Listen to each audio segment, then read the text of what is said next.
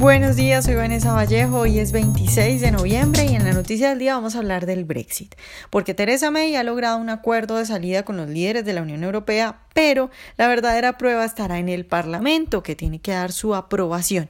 Y si la votación fuera mañana, la verdad es que la primera ministra no tendría los votos necesarios para aprobar su acuerdo de salida.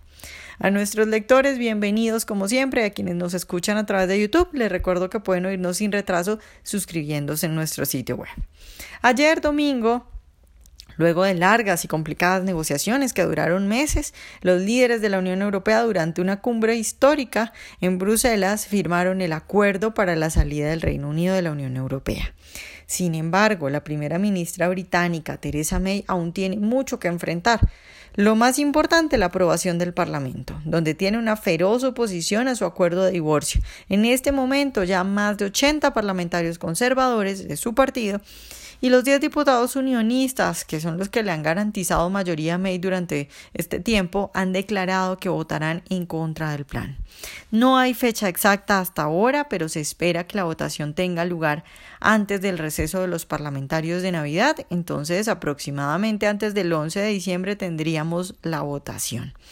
Ahora, con conservadores de alto perfil como Boris Johnson rechazando el acuerdo y pidiendo que se renegocie, May se enfrenta a una ardua batalla. Para muchos simplemente le va a quedar imposible.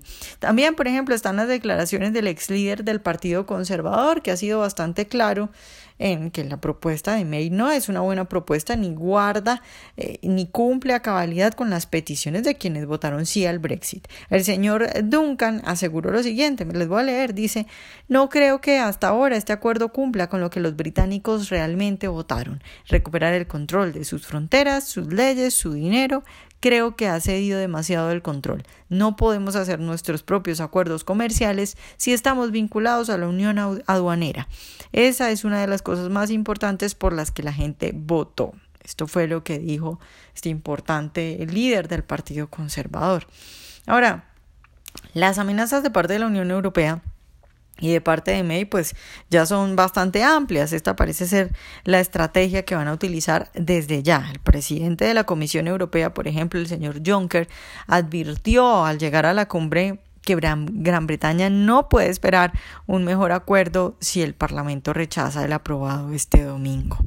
Dijo a los reporteros, este es el trato, es el mejor acuerdo posible y la Unión Europea no cambiará su posición fundamental cuando se trata de estos temas. Entonces creo que la estrategia tanto de la Unión Europea como de la señora May va a ser intentar cautivar a aquellos que no están de acuerdo con el Brexit, pero que eh, piensan que de todas maneras se va a realizar y entonces pues que esta sería una segunda mejor opción y cautivarlos diciéndole que no hay otra opción.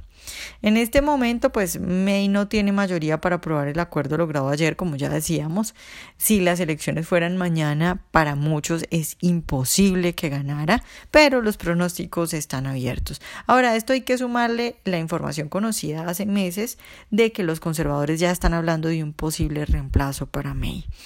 La esperanza de la primera ministra, pues como decíamos, es lograr el apoyo de aquellos opositores al Brexit y convencerlos de que igual va a suceder y que esta es una segunda mejor opción. Y bueno, intentar también eh, lograr el apoyo de su partido y convencerlos de que esta negociación es buena.